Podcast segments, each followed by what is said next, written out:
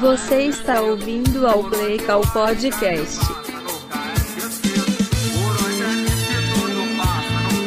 Alô! Que saudade de vocês. Esse é o Play Call Podcast. Eu não lembro o número, cara. Porque estamos o quê? Estamos um tempo sem gravar, um tempo merecido aí de muita chinelagem, como diria meu amigo Ticas. É. E... cara, depois da temporada da NFL, você vai falar o que sobre coaching? Difícil, né? Eu prometi para vocês, temos históricos, temos episódios gravados, eles serão sol soltados aí em algum momento, editados, eles têm que ser, beleza? E vamos nessa, cara. Eu, eu resolvi fazer esse episódio aí hoje aí sobre o, os tempos atuais aí de off-season que a gente está vivendo, porque vivemos, obviamente, uma off-season muito insana, não? Vocês não acham? E aí, inclusive, essa semana última aí, houve o golpe de misericórdia da off-season, que foi o Brady desaposentando. Uma coisa que, sei lá, ninguém queria, eu acho. Quem queria é doido, né? Porque assim, tá bom já, né? Tá bom já, Brady. Já, já foi. Já deu, já ganhou muito. Deixa os outros em paz aí um pouquinho. É. Mas bom, está de volta o homem. Aí temos outras coisas que aconteceram. Vamos dar uma passadinha na pauta aqui. Ó, nós vamos falar de do Bucks mesmo. Vamos começar falando do Bucks, que é o Brady de volta e o Arians se foi, né? Ele vai assumir um cargo como executivo no Bucks. Deixou o comando de head coach do time para o coordenador defensivo Todd Bowles, que já foi head coach inclusive. Uh, vamos falar do Bengals, deu um upgrade muito forte na OL, né, cara? É, arrumou três caras aí que, porra, sobe muito o nível da parada lá para eles. E a gente vai falar de uma situação de QB de três times: Steelers, Command Commanders, é Commanders que fala, né? Commanders e Falcons, que apostaram em três QBs que são. É, ah, mais ou menos. Ah, mais ou menos. Apostou em três QBs mais ou menos. E a gente vai falar dos três. A gente vai falar do Dolphins, a chegada do Tarek Hill, o que, que ela representa ofensivamente para o time, né? E a gente vai falar do Raiders, que tá aí fazendo blockbusters contratações, né? Mas a gente vai falar especificamente da dupla da Avante Adams e Derek Carr. Legal? Legal. Vamos começar falando de novo do Brady? Muito bem. O, o Tampa Bay Bom, primeiro, vamos falar o óbvio aqui. O Tampa Bay, antes do Brady chegar, era uma franquia minúscula. Perfeito até aí? Acho que isso, isso é uma coisa que não há muito nem o que ser discutido. Eu não sei se eu tenho um torcedor do Tampa Bay que me escuta. Espero que não. Mas, mas assim, é uma franquia, era uma franquia, cara, que a até depois de ter ganho o Super Bowl, o primeiro Super Bowl deles em 2002, eles ainda eram reconhecidos como a pior franquia da história dos esportes americanos com mais derrota e tal, pior aproveitamento. E aí, obviamente, chegou o Brady e, e deu já um, uma outra cara para a organização. O Brady é o cara que tem essa capacidade, né, de fato. Não só em termos de ser um bom jogador, mas em termos de pregar o mindset correto, não? De, de conseguir fazer a galera ali estar alinhada na mesma toada, de porra, puxar os jogadores para cima e tal. No fim do dia, a marca de um bom jogador não é só desempenhar bem, e sim ajudar os outros a desempenhar bem, né? Então, beleza. O Tampa Bay, quando assinou o Brady, sabia que era isso que estava conseguindo ter. Sabia que é isso que teria dele, desculpa. Antes, é importante lembrar, o Tampa Bay tinha um quarterback chamado James Winston, que teve uma temporada de 33 touchdowns e 30 interceptações. É, já com Bruce Arians como head coach, né? Então, beleza, quando o Brady chegou lá, eu pensei o seguinte: pensei, bom, não que seja difícil pro Brady aprender um sistema novo, ofensivo, o Brady é por gênio da bola oval, mas certamente ele vai jogar com um coach que tem uma abordagem muito diferente da que tinha Bill Belichick e Josh McDaniels, né? Bruce Arias ele é um cara que ele tem até um pouco de aversão ao passe curto e a corridas. É, entretanto, ele é um cara que gosta muito de arriscar coisas e tal. E aí o Brady acho que ele descobriu em algum momento que ele que ele conseguia trabalhar com esse estilo de jogo, né? Muito bem, jogou mais um ano, que foi o ano passado, é, fez uma boa temporada. Para mim, ele foi MVP da temporada, não o Aaron Rodgers. Eu acho que o Brady jogou mais bola na temporada que o Aaron Rodgers, mas tudo bem, é uma questão de, de fato de opinião. E não, né, perdeu aquele jogo de maneira inacreditável pro Rams, E aí, beleza. E aí anunciou que a aposentadoria ia se, ia se aposentar, estava velho e tal. E aí começaram, obviamente, as especulações, né? Ah, ele vai se aposentar porque vai acabar o Bucks. Ele vai se aposentar porque é isso. Ah, olha, o Bruce Arias liberou todos os Colts para fazer entrevista. Bruce Arias isso, Bruce Arias aquilo. E tal. E aí, aí sai o Brady, aí perde jogador, aí não sei o que. E então, e aí essa é, essa é meio que atuada, assim. né? Não dá muito para saber o que que tava se passando ali no Bucks, né? Acho que eles fizeram um bom trabalho nisso aí, inclusive. Agora, o que foi dito foi que o Bruce já sabia que ia sair. E o que ele estava tentando fazer era preparar um terreno para alguém pegá-lo ali no lugar dele. E esse alguém já meio que era o plano de ser o Todd Bowles. Todd Bowles é um cara que aparentemente ele é muito bom é, head coach de todo mundo que de tudo que todo mundo falou dele, né? Ele não deu certo no Jets.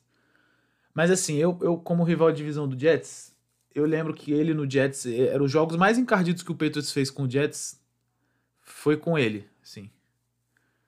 Ele, ele era um cara, mano, que ele sei lá, tipo, defensivamente, a, def a, moleque, a defesa do Jets era muito chata nessa época. Não tinha uns caras muito bons, não, mano. E era uma defesa muito chata. Muito, muito chata. É que ofensivamente não é muito a parada dele. E aí, veja, faz um pouco de sentido você ter um Todd Bowles como head coach, ou seja, um cara que vai ali, porra, tomar conta da sua defesa, vai continuar tomando, né? A defesa do Bucks é uma defesa boa, bem montada, bem feita, bem pensada, boas peças e tal. E você ter um cara como Tom Brady sendo seu signal caller, né? Signal caller. Deu uma de Paulo Antunes aqui, foi mal. No ataque. E, assim, quem é o coordenador ofensivo? Não sabemos. Como vai ser a filosofia ofensiva? Não sabemos. Agora, uma coisa que eu acho que eu consigo dizer para vocês é: eu acho que o Brady jamais vai aceitar voltar a um time para se colocar numa situação de ter que aprender um ataque de novo aos 45 anos. Ou seja, duas opções aqui pro, pro Bucks ofensivamente, tá? Ou eles vão pegar um técnico que já sabe rodar um ataque que o Brady quer, ou eles simplesmente vão deixar o Brady ter mais input sobre o ataque. Inclusive, isso aconteceu no ano que eles ganharam o, o Super Bowl. Porque o Brady, para quem não se lembra, o Brady não começou bem aquele ano. O primeiro ano dele no Bucks, ele não começou muito bem, não. Ele é talentoso e tal, mas assim, taticamente as coisas não estavam se desenvolvendo. Até que o próprio Bruce Arians falou que deu mais controle ao Brady do ataque. E aí a coisa começou a fluir um pouco, né? Se adaptou um pouco mais ao estilo de jogo que o Brady tem. E eu acho eu acho viável pensar que o Brady vai ter um input maior aí. Dito isso, igual a galera tá dizendo, ah, é que aí o Brady é o próprio coordenador ofensivo. Não, gente, ele, ele precisa de um coach. Até o Brady precisa de um coach, tá bom? Ele precisa de alguém chamando jogadas, ele precisa de alguém tendo imagem do lado de fora, ele precisa disso, não tem jeito. O jogador tem que estar preocupado em jogar. É... Agora, que eu acho que ele vai ter mais input, provavelmente vai. Provavelmente vai, tá bom? O que será feito taticamente desse ataque, eu ainda não sei, mas eu acho que é seguro afirmar que vai ser moldado ao que o Brady quer. Não que isso seja um grande palpite, né? Mas, mas assim, não acho que vai vir. Eu, é o que eu tô falando para vocês é o seguinte: não vai chegar o Joe Brady rodando uma air raid nesse ataque. Outra linguagem, outra leitura. Não é, não vai ser. Não vai ser uma coisa que é ali que tá todo mundo meio que já habituado, entendeu? Acho que é por essa toada aí. Bom, o, isso muda um pouco o status do Bucks, né? Tipo, eu acho que o fato, assim, quando o Brady saiu, todo mundo pensou que, pô, o Bucks voltou ao normal, voltou ao Bucks de sempre. Bucks James Winston, Bucks Ryan Fitzpatrick e tal. E aí a gente, agora voltando o Brady, acho que a coisa volta ao patamar que estava antes, né? Onde o Bucks é de fato um favorito na NFC. Cedo para afirmar, obviamente, a off-season tem pouco tempo aí de execução, mas é, Acho que dá, né? Dá, dá, pra, dá pra falar legal isso aí. Pode crer? Então é isso aí. Assim, ficou um pouco obscuro, né? Essa questão de Bruce Arians e tal. Ah, por que, você tá aposentando? Por que isso? Porque aqui. Bom, assim, o Bruce Arians, no fim das contas, ele é velho. Ele já passou por, se eu não me engano, dois ou três câncer. Fez tratamento, eh, fez a porra toda e, e tá ligado? Ele é velho, tipo, velho, tipo, sei lá, ele deve estar tá 60 plus, assim. Ele é um dos técnicos mais velhos da liga. É... E, e não tem jeito, tá ligado? Chega uma hora que provavelmente a saúde cobra. Esse negócio de ser head coach é complicado se você não é um maluco muito ativo e tal. Você vê que, por exemplo, Bill Belichick e Pete Carroll, eles são, eles são dois velhos no outro pique. São os malucos lá que, que, porra, Bill Belichick tem altos vídeos do bicho lá fazendo gameplay na esteira, lá, 5 horas da manhã, lá no Patriots, tá ligado? E o Pete Carroll é, obviamente, o velho mais ativo da história do planeta Terra. E o Bruce Arians claramente não, né? Ele, ele é um senhorzinho já bem senhorzinho, já mais debilitado de saúde e tal. Infelizmente, existe essa cobrança física aí. Não tem jeito. Eu sempre tive alguns problemas com, com o sistema em si do Bruce Arians, né? Eu, eu não gosto muito do jeito que ele pensa ataque como um todo. Agora, não por isso, eu deixo de dizer para vocês que ele é um dos melhores pensadores ofensivos da história.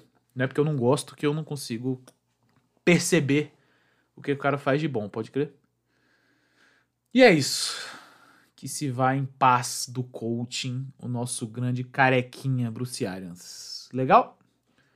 Então, maneiro, vamos falar do Bengals e vai. Maravilha, galera. O Bengals simplesmente contratou três OLs muito fodas, pô.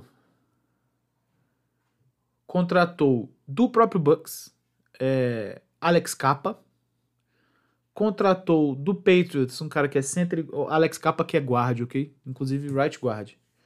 Contratou do Patriots um cara que é center e guard também, pode jogar de qualquer coisa aí. Que é o Ted Carras, bom jogador. E contratou diretamente do Cowboys, Lael Collins, tackle.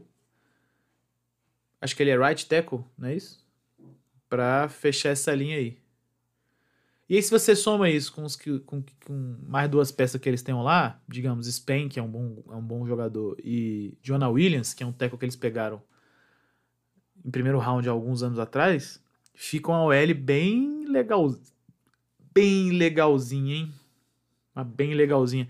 Ainda tem um rapaz, aquele Jackson, é, acho que é Carmine, assim que fala o nome dele, que foi um OL que eles pegaram no segundo round lá depois do Jamar Chase. É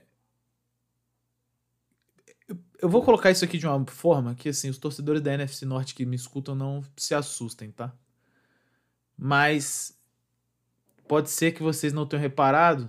Isso aqui é irônico, tá? Pode ser que vocês não tenham reparado, mas o Bengals chegou ano passado no Super Bowl sem OL. o Bengals inovou e assim como o Vasco da Gama de 2013, que jogou o Campeonato Brasileiro sem nenhum goleiro, o Cincinnati Bengals do ano passado escolheu jogar o campeonato sem nenhum OL, pô.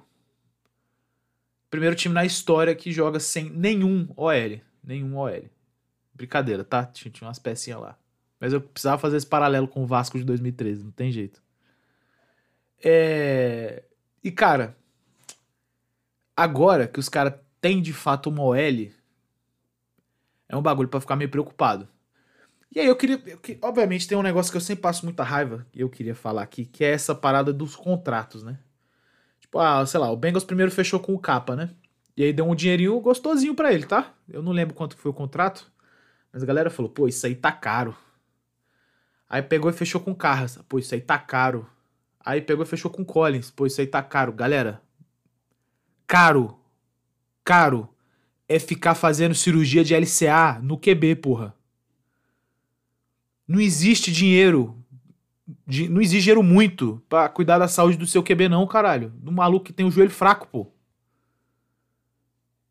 Um cara que rompeu todos os ligamentos do joelho, pô. Que isso? Se tiver gastar um bilhão de reais só ele tem que gastar, pô. Tá louco. Não, não tem coisa cara aqui não, meu amigo. Tem que amassar mesmo. O L amassa os caras e acabou. E aí tem um negócio que eu, a, a, galera falou muito da proteção ao Burrow, mas eu quero chamar a atenção de vocês pro seguinte: Alex Capa, Ted Carras e Lael Collins são três bloqueadores de corrida excepcionais. Os três. Perfeito? Os três. Isso quer dizer o seguinte: não é só a OL que, que vai proteger legal o Burrow. É também a OL que vai abrir muitos gaps para Mixon e companhia. E aí, infelizmente, isso significa que o Bengals vem pro crime mais um ano seguido. que, que eu digo infelizmente? Porque isso é ruim quando acontece nesses times da NFC Norte, né? Desculpa, da AFC Norte. O Browns tá aí vindo pro crime. A gente não vai falar do Browns hoje, porque eu não, eu não quero falar de, de Deshaun Watson. Me irrita esse assunto. Mas aí, beleza. O, o Browns está vindo para o crime. É, o Bengals está vindo para o crime mais um ano. O Ravens está sempre pronto para o crime. E o Steelers, que a gente vai falar daqui a pouco, parece que tá. Parece que simplesmente aceitou que se fudeu, né? Mas chegaremos lá. De toda forma, o problema é esse. O problema é que a AFC Norte ela é, uma, ela é uma divisão que, cara, ela, ela é sempre difícil para todo mundo que joga. Os times são bons, os envolvidos, né? E o Steelers é, é aquilo que vocês viram no passado, assim. Embora ele seja um time bastante menos talentoso, não sei o que, ele vai ter uma defesa chata pra caralho. É... Se o ataque conseguir mover um pouco a bola, eles enchem o saco, tá ligado? Eles vão perturbar os outros. Isso é um problema. E aí é uma divisão infernal, pô, de, de ter que se lidar com os caras. Então, mais um ano seguido, o Bengals vem forte. E aí agora eles têm linha ofensiva.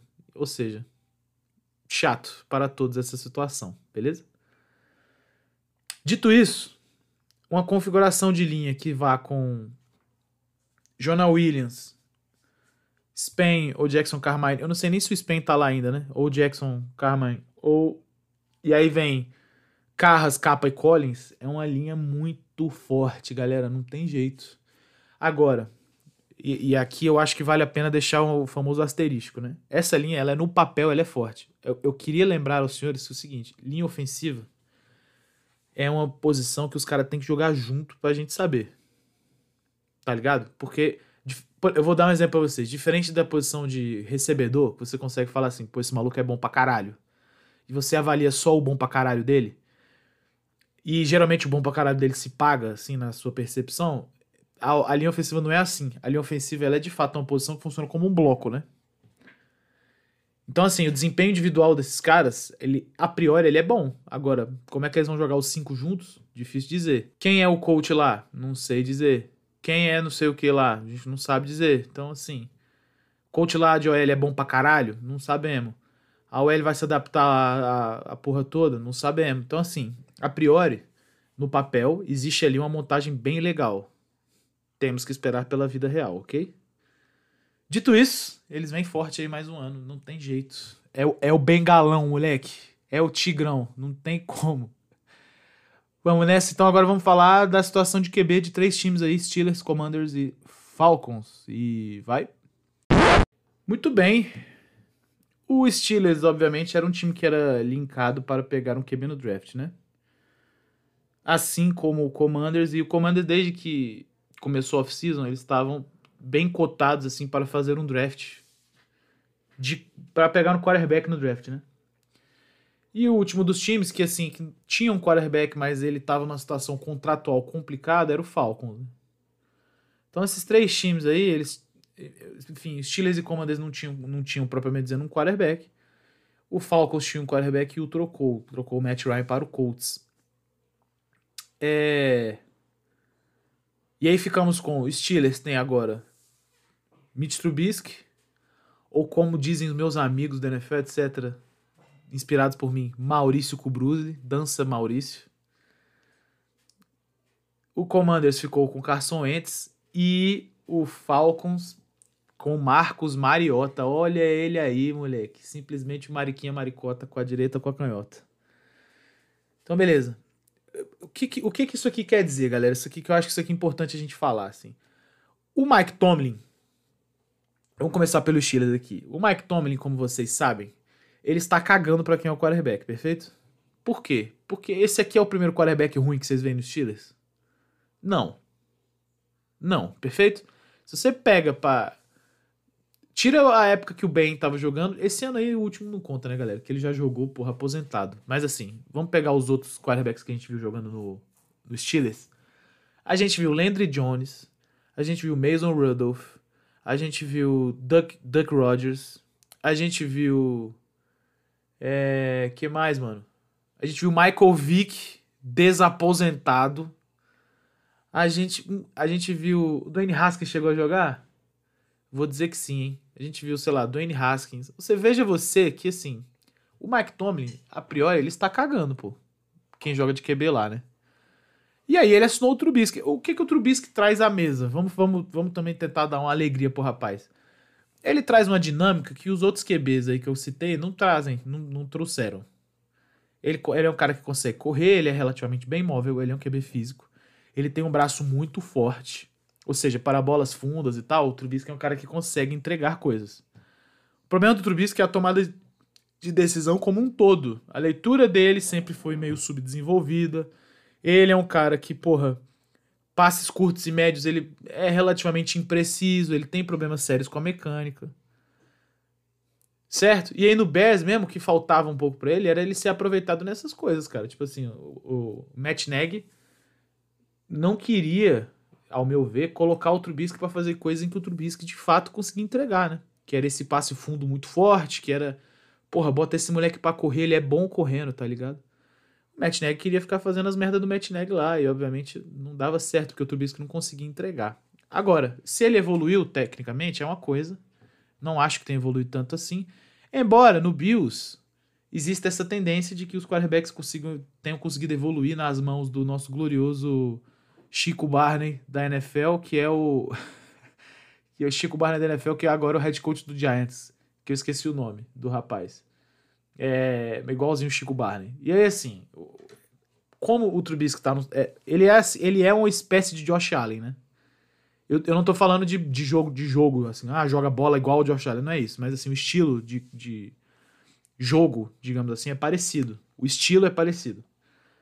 Não, é possível que ele tenha evoluído como quarterback nesse, nesse inteirinho aí. Dito isso, eu não acredito. E eu acho que, de fato, o Mitch Trubisky é muito limitado, especialmente com relação, eu vou repetir, à tomada de decisão. Perfeito? Não, não sei o que o Steelers vai conseguir com isso aqui. Agora, ele colocado numa situação legal, taticamente, eu acho que ele consegue desempenhar bem. Vamos ver. Vamos ver, cara. Assim, ele, ele não é o QB para ganhar um Super Bowl, não, cara. Mas ele é um QB para pelo menos te dar umas vitórias aí. Vamos, vamos ver. Já pelo lado do, do Commanders, Commanders, que nome horroroso. Jesus Cristo. Washington Commanders. Eles pegaram Carson Wentz do Colts, né? Eu, eu não sei o que, que a galera vê nesse rapaz. Agora, ele, assim como o Trubisky, ele é um cara que já demonstrou algum nível de bola, assim, na vida dele. Teve a temporada que ele quase. que ele, ele era considerado MVP, né? Até se lesionar e tal. De verdade seja dito, depois da lesão, ele nunca mais jogou bola direito, né? O Carson Wentz. Dito isso, ele tem alguns problemas também muito sérios em tomada de decisão, né? Ele é aquele quarterback que é muito acometido por peidos mentais completamente inexplicáveis. Né? Pô, tá aqui, tem um passe fácil, do nada ele pega, vira pro outro lado e lança uma interceptação inacreditável. Ele é um mestre em fazer esse tipo de merda aí. Então, assim, tem que ver também o que, que, o, que, que o Washington quer com ele. Tipo, o que, que eles. Onde que eles acham que vai chegar isso? Essa é a pergunta, tá ligado? Por quê? O Washington, do jeito que tava, tava com Fitzpatrick, tava com Heineken. Para mim, nenhum dos dois deve muito ao Wentz, não, em termos de habilidade, tá ligado? É verdade, Fitzpatrick tá velho, sim. Agora, o Taylor Heineken e o Carson Wentz, eu, inclusive, provavelmente preferiria ir de Taylor Heineken. Por algum motivo, a galera quis ir de Carson Wentz. Essa é a vida. Não acho que este time vá chegar a algum lugar, perfeito? E se chegar a algum lugar, não acho que vai ser nos bracinhos de Carson Wentz. A, magi a magia. E aí, por último, temos o Falcons, que teve que trocar o match. Teve que trocar é forte, né? Mas assim, a situação contratual é complicada mesmo, assim. De, ia ser de toda forma. E aí, inclusive, o Falcons trocou ele pro Colts e me parece que ficaram 40 milhões de dead money no contrato do, do Ryan para o Falcons. Dead money, assim, eu sei que eu não sou o cara que fala desse tipo de coisa, né? Mas dead money, pelo que eu entendo, é um dinheiro que tá lá e, e você tem que pagar e você não e ele não serve de espaço para porra nenhuma. Então ele não pode ser utilizado, não pode ser movido. Assim, não vira cap space nem nada. O que é uma desgraça, né? Ou seja, como eu tava falando com um amigo meu, torcedor do Falcons, ele falou assim, cara, o não é que o Matt Ryan não tinha mais bola, nem nada disso, é que o contrato que foi feito para ele é muito ruim, né? E aí assim, para dar uma desafogada no time não tem jeito, tem que infelizmente tem que mandar ele pro caralho. E aí, legal, cara. E aí, é, os caras escolheram ir de Marcos Mariota. Eu, eu tenho a seguinte opinião sobre Mariota. Eu acho que o Mariota no Titans, ele foi colocado numa situação um tanto quanto desfavorável na época que ele chegou lá. É... Agora, ele é um moleque que eu acho que ele, ele é bom atleta e eu acho que ele consegue ganhar jogos, tá ligado? Quando ele entrou nesses jogos pelo Raiders aí, teve alguns jogos que ele entrou uma ou duas temporadas para trás aí, a galera falou, porra, tá legal aí, o Marcos Mariota não morreu, tá aí, existe ainda, é uma possibilidade. E aí, certamente, ele deve ter se colocado no radar de alguns times novamente, né? Craque da bola? Não. Agora, joga bola, consegue, move a bola, corre. Correndo ele é muito melhor do que passando, tudo bem, isso aí não faz mal nenhum, você já sabe. Mas é isso aí, tá ligado? Ele também é a solução pro futuro, para sempre, pra vida? Acho que não talvez como um bom replacement agora. E aí, quando o Falcons tiver cap de novo um dia, pode ser que eles tentem alguém na free agency, alguém mais legal. Muito bem, por que, que esses três times não foram. Não, assim, eu acho que nenhum desses três times vai atrás de QB no draft, tá? Acho importante falar isso. Qual é o motivo? O motivo é que no draft não existe, não existe um quarterback que esteja pronto para jogar na NFL, nessa classe agora. Tipo, a priori, o que tudo indica é que nenhum deles, nenhum deles, você consegue virar e falar assim: esse moleque tem que estar tá na NFL. Nenhum deles. Tá ligado? Tem uns moleques talentosos, Malik Willis talentoso, Pickett talentoso, tem uns moleques talentosos. Agora, talento por si só, você já sabe disso, não ganha porra nenhuma na NFL, né? Você, pra quarterback especialmente, ele exige outras coisas que sejam, né, feitas ali. Então, assim, eu não acho que nenhum dos três vai de quarterback. Se for de quarterback, não é para jogar esse ano. E aí, de fato, as opções que tinham eram essas aí, galera. O Falcons me parece que até o final tentou o, o Deshaun Watson. É... Ele acabou indo pro Browns, né? A gente teve o Saints que renovou o James Winston. A gente ainda tem o Jimmy Garoppolo em algum lugar, só que o Jimmy Garoppolo provavelmente existe uma, uma, uma interrogação com relação à cirurgia dele. Tipo, como que ele, como que ele vai voltar disso de fato. A gente ainda tem o Baker Mayfield livre no mercado, não fechou contrato com ninguém. Estava sendo especulado uma trade com entre o Browns e o Seahawks. Seahawks que pegou Drew Locke. Drew Locke agora é o QB1 lá, não, não é possível, não pode ser QB1 Drew Locke, tá entendendo? Então assim, tem algumas peças ainda aí para se mexer. Dito isso, eu particularmente acho que nenhum desses três times aqui vai mudar de quarterback mais. Eu acho que eles vão jogar com esses caras aí. Talvez o Falcons pense em trazer um Garópolo ou um Mayfield. De resto, acho difícil algo acontecer. Maneiro, vamos falar do Miami Dolphins. Vai. Maravilha, moleque. Miami Dolphins trocou a alma por Tyreek Hill. É Bom, opiniões à parte que eu tenho sobre a pessoa do Tarek Hill. Falando dele exclusivamente agora como jogador, assim, eu, eu, teve uma, eu tive um diálogo em algum grupo de FA que eu estou que eu acho que eu, foi muito maravilhoso, que foi assim. Quando saiu a trade, que era o Dolphins dando a bunda pro, pro Tarek Hill, né? Deu um monte de pique e aí deu um salário astronômico lá, 30 milhões por ano, sei lá o quê. Um amigo meu falou assim: Cara, isso tudo por um wide é muita coisa. Eu falei, vamos dar uma acalmada. O Tarek Hill não é um wide. Tá ligado? É, essa é, uma, essa é uma coisa que eu acho que as pessoas estão um pouco sem perspectiva. O Tarek Hill não é um wide. Ele não é o Cole Beasley.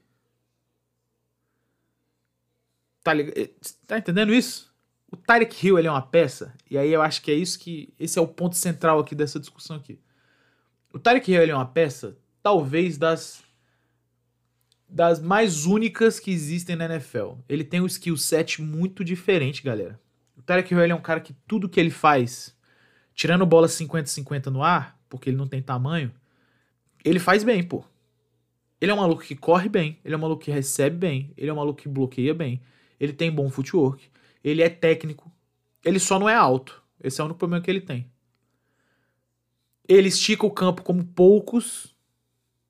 Ele faz o outro time deslocar dois jogadores para cobrir ele.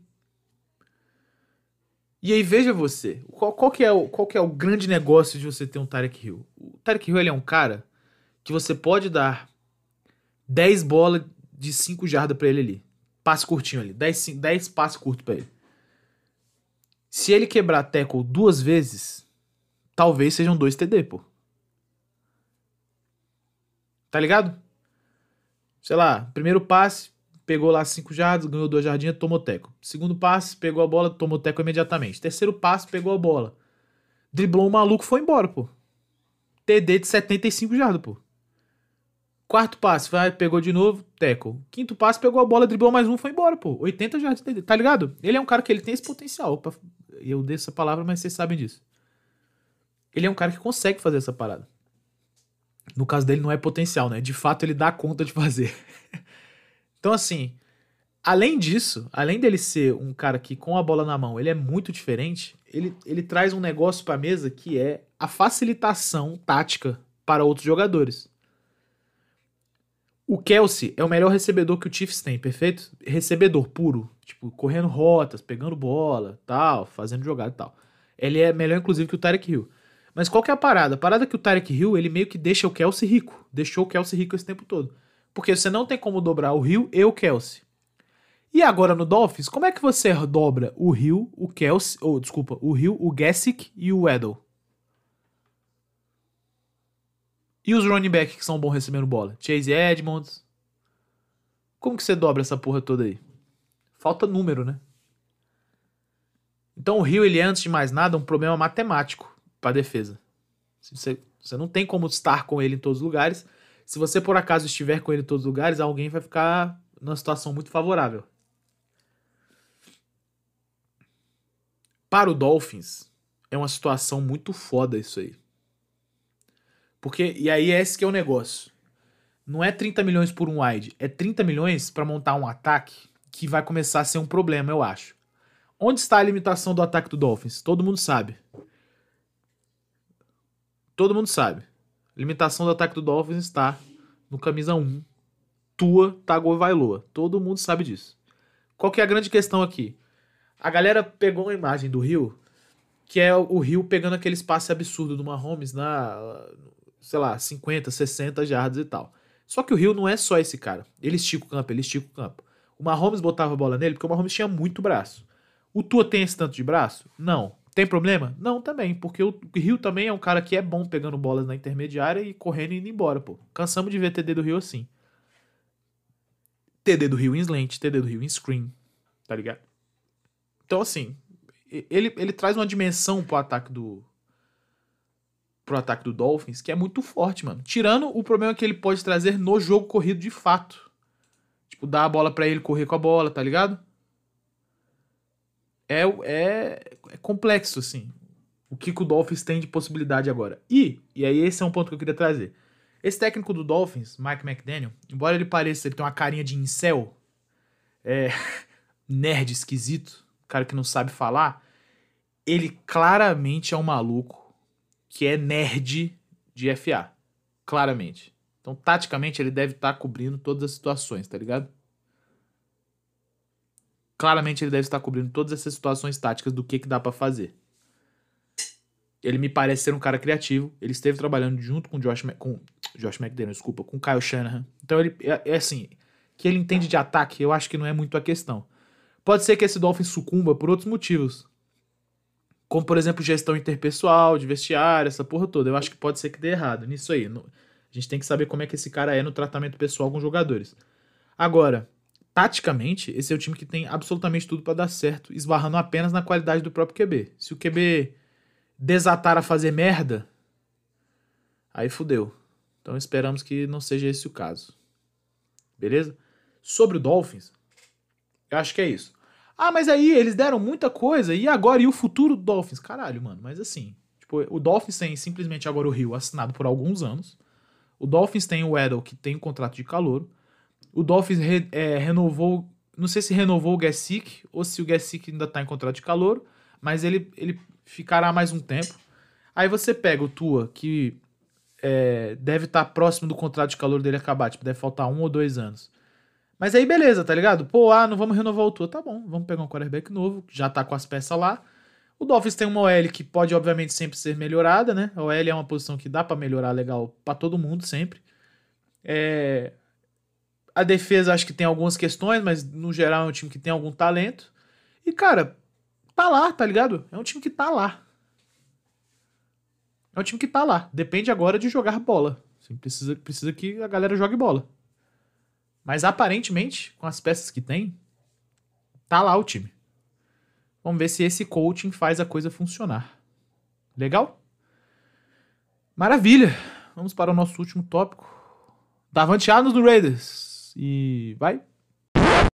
Muito bem. Por um contratinho bem gostosinho, que eu também não lembro do valor. Acho que era 23 milhões por ano, não é isso? O Raiders assina o Davante Adams. E aí já, pô, já, já causou aquele incômodo, né? Porque tudo no Packers causa incômodo por causa da diva. Era, desculpa, eu, assim, eu nem acho o Aaron Rodgers muito diva. Só que tudo lá, obviamente, é muito grande, né? Por causa do Aaron Rodgers, não tem jeito. Não que o Packers seja uma franquia pequena, pelo amor de Deus, não é isso que eu tô dizendo. Mas assim, em termos de mídia, tudo gira muito em torno de Aaron Rodgers, Aaron Rodgers, Aaron Rodgers. Aí, quando ele, obviamente, saiu pro Raiders, já saiu a notícia lá de que o Aaron Rodgers voltou pro Packers, assinou o contrato, sabendo que havia uma chance muito forte do Davante Adams não ficar lá. Bom, tudo bem. Davante Adams assinou com o Raiders, que é o time que aparente. É assim, esse, esse é o tipo de coisa que às vezes é complicado você negligenciar na NFL, né? A gente na, na NFL, a gente geralmente avalia tudo com muita lógica. Olha, a razão, a racionalização e tal. E a verdade, no fim das contas, é a seguinte: o Davante Adams cresceu o torcedor do Raiders e jogou com o Derek Carr no college. Não é coincidência. Tá ligado? Não é coincidência. Ele podia ir para outros times. Eu tenho certeza que ele tinha contratos legaisinhos sendo oferecidos. Ele é o melhor recebedor da liga. Ou seja, ele. Tá ligado? Junto com o Cooper Cup, Cooper Cup, vamos colocar aqui. Mas eu acho que ele é tecnicamente talvez melhor. Então, assim, ele não precisava ter ido para o Raiders. Ele foi por uma questão de memórias afetivas, cara. Não por confiar no projeto. O Raiders não é um time. É um time pouco confiável, inclusive. É... Mas lá está ele. Lá está ele com seu amigo Derek. Lá está ele com seu coach Josh. Jogando nesse ataque aí. Particularmente, eu fico um pouco curioso para saber como que ele vai ser inserido nesse ataque. Assim, não que eu acho que ele vai ter problemas, certo? Mas o Josh McDaniels, tradicionalmente, ele é um cara que dá uma negligenciada em, em wide out. Parte tática dele mesmo nisso aí é isso aí mesmo. Ele, tipo, não. Acho que ele dá uma cagada, assim. Ele prefere trabalhar com slots, tight ends running backs. Dito isso, o Davante Adams é um cara que alinha por fora, alinha por dentro também. Ele alinha onde você quiser, ele acha que ele alinha e faz as jogadas, tá ligado? Bom, o que que ele pro Raiders representa é, para o Raiders, antes de mais nada, o Raiders é um time que te, nos últimos anos aí teve alguma dificuldade com o recebedor. Acho que o melhor recebedor que o Raiders teve nos últimos anos foi a Mari Cooper, que foi um cara que foi trocado. Perfeito? Aí você tem lá um bom Tyrande, que puta, esqueci o nome do rapaz, mas ele é bom Todo mundo sabe que é. O 83 lá. Bom jogador. É, eles tiveram alguns wides por esse último ano aí, uma coisa triste, um negócio de Zay Jones e Edwards e porra, não dá. Tá ligado? Não que esses caras sejam lixo, mas é um. Me lembra um pouco a situação do Patriots, assim. É, é um time com muito wide complementar. Era, né? E agora eles têm um cara referência, mano. Parece um pouco essa questão do Rio, mas obviamente com outro skill set, né?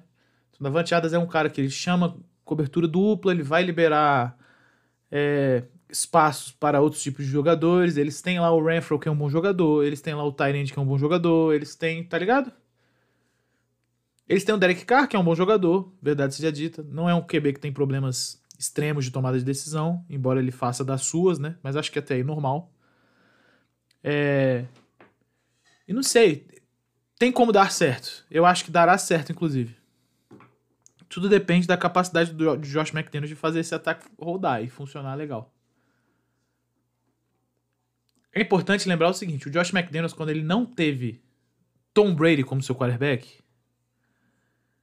ele não teve muito sucesso. Num geral, tá ligado? Aí ele foi bem com o Mac Jones? Foi. Foi. Foi bem com o Mac Jones. Ele não foi bem com o Ken Newton. Não que o Ken Newton tivesse jogado bola, mas ele não foi bem com o Ken Newton. É que ele foi um ano complicado, taticamente, pro, pro, pro Patriots, assim. Ken Newton não jogou bem, óbvio, mas ele também não ajudou legal, não. Quando você vai para os anos dele em Broncos, como head coach, ele chegou lá, tinha o Jay Cutler que tinha sido draftado, ele mandou o Jay Cutler embora. O Jay Cutler estava jogando uma bola relativamente ok nessa época aí. Pegou Kyle Orton, também não foi nada demais. É... Draftou o Tebow, não jogou com o Tebow, foi demitido nesse ano aí depois. Aí legal. É... Depois disso, ele foi, se eu não me engano, coordenador ofensivo no Rams. Não lembro quem era o quarterback, mas eu sei que o time ficou tipo 4-12 nessa temporada aí. Head coach Jeff Fisher, grandioso. E. e cara, é, é isso, assim. Como é de fato Josh McDaniels coordenador ofensivo de um time sem Brady? Até agora a experiência não foi legal. A única que dá para falar que foi ok foi o Mac Jones. E ainda assim, deixa eu falar para vocês. É um sentimento geral, acho, da torcida do Patriots que possivelmente se ele tivesse com esse, se ele tivesse assim, dado um pouco mais de alegria pro pro Mac Jones, deixa o menino passar, coisas assim e tal. Ele teria tido um pouco mais de sucesso ofensivo, tá ligado? Eu acho que o Patriots insistiu muito em corridas. É, não que não seja um time de corrida, tem uma L boa, tem bons running backs e tal, só que o Mac Jones tinha um jogo que ele claramente estava com a mão quente, moleque, passando bem a bola e tal, e ele era meio que tolhido pelo play call. Olha aí que, que parada. Então assim, eu acho que o Josh McDaniels, ele, ele ele varia muito esses momentos, assim, ele varia muito momentos de gênio da bola oval com momentos de sou um conservadorzinho e fudido. Tá? Sacou? E aí no Raiders eu não sei como é que isso se daria. Não sei de fato como isso se daria. Uma coisa que dá pra falar, tanto sobre Josh McDaniels, sobre Davante Adams, sobre a porra toda, é o seguinte. O Raiders é um time que, se a gente pega o perfil dos últimos head coaches, onde a gente teve John Gruden, onde a gente teve é, Jack Del Rio, onde a gente... Pera aí, foi Jack Del Rio, John Gruden... Tem mais coisa aí, não tem? Ah, teve o Rich Bisaccia, obviamente. Então, acho que esses foram os últimos três, né? Se a gente pega pra ver essa galera, assim, são galera de perfis diferentes, né? O Jack Del Rio tem um perfil diferente do John Gruden, que tem um perfil diferente do Bisaccia. E eu acho que o Josh McDaniels tem um perfil diferente deles todos.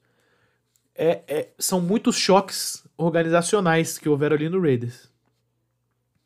É tipo, é. Assim, é um dia os caras são veganos, no outro dia os caras vão no churrasco, tá ligado? Eu acho que eu, acho que eu sinto essa, essa parada, assim. E esse nível de oscilação, ele traz problemas, não tem jeito. Eu não acho que esse primeiro ano vai ser uma alegria no Raiders. Se for, e pode dar certo em campo, tá ligado? Tipo, taticamente as coisas dão certo ali, o time ganha jogos e tal. Eu não sei se eu não sei se ele vai ser sustentável há muito tempo pela experiência de Josh McDaniels como head coach. Entretanto, eu acho que é, tirando o que ele fez com o Colts, eu acho que ele até merecia a chance de novo em termos de resultados, beleza? E aí, assim, essa parada do que ele mesmo fez com o Colts é discutível, né? Porque, por exemplo, eu adoro quando o Colts se fode. Particularmente, eu, eu acho muito satisfatório. Tem gente que fala, pô, não pode nunca mais ser contratado, não sei o que. Bom, tudo bem. Eu achei iradíssimo. Foda-se o Colts, pô. Então eu acho que porque ele fez aquilo com o Colts, inclusive, ele merecia uma vaga nova, sim. Foda-se brincadeiras à parte, é, ele é um cara que eu acho que chegando em qualquer time ele traz mais dúvida do que resposta. E aí, não sei, talvez para um time que precisa de luz, uma franquia que precisa de uma luz, de um direcionamento, talvez seja chato, né? Mas vamos confiar. Como técnico de futebol americano, o Josh McDaniels é bom. Ele precisa, cara, entender aí tudo que ele quer, tudo que ele precisa e vamos nessa. É isso, vamos encerrar. Maravilha, galera. Muito feliz de estar aqui com vocês, cara. É, vou, vou, soltar os episódios históricos aí ao longo das, aos, longos, aos longos das semanas. É, e é isso, cara. Não me encham muito o saco off-season, não, porque enquanto não tiver muito coaching para fazer, eu também não tô afim, não, tá ligado? O tempo tá sacrificado, trabalho, é treino, é porra, é a porra toda, e aí eu não sou igual outros podcasts vagabundinhos aí que tem dia fixo na semana. Eu não tenho dia fixo nem de trabalho, porra. Imagina dia fixo pra gravar podcast, tá ligado? Mas faremos o possível pra deixar esse público pequeno, mas fiel, muito animado. Legal? Compartilha o podcast, cara. Manda pra galera, tal, aquela coisa toda. Troca uma ideia, pá. Ei, você conhece esse podcast aqui? Ah, escuta aqui e tal. Faz a boa pra gente. Que aí, inclusive, eu me animo de gravar mais episódios. Irado? Então hoje é um episódio mais curtinho, só falando aí de algumas coisas chaves da off-season. Uma última coisa, eu quero só fazer um pequeno parênteses aqui. Ah, coach, o que você achou do Matt Ryan no Colts? Achei legal. Acho que o Matt Ryan tem mais um ou dois anos de bola nele ainda. E dá para levar o time a algum lugar. Eu acho ruim pro Colts. Que vai mais uma vez ficar com outro quarterback e simplesmente não existe perspectiva para o futuro da franquia. Eu não acho que isso é errado em outras posições, igual o Rams faz, tá ligado? Tipo, ah, meu Deus, agora acabou de assinar o sei lá quem. Aí, aí o cara vai embora. Ah, meu Deus, acabou de assinar outra super estrela. O que o Rams faz eu acho razoável. Agora, quando você tá falando de quarterback, eu já acho mais complicado. Então eu acho que quarterback é importante ter continuidade, certo? E o, e o Colts com certeza não, não tá tendo isso. Interessante ver como eles farão para o futuro. Dito isso, um beijo na alma de vocês. Foda-se o Colts. e até o próximo. Valeu!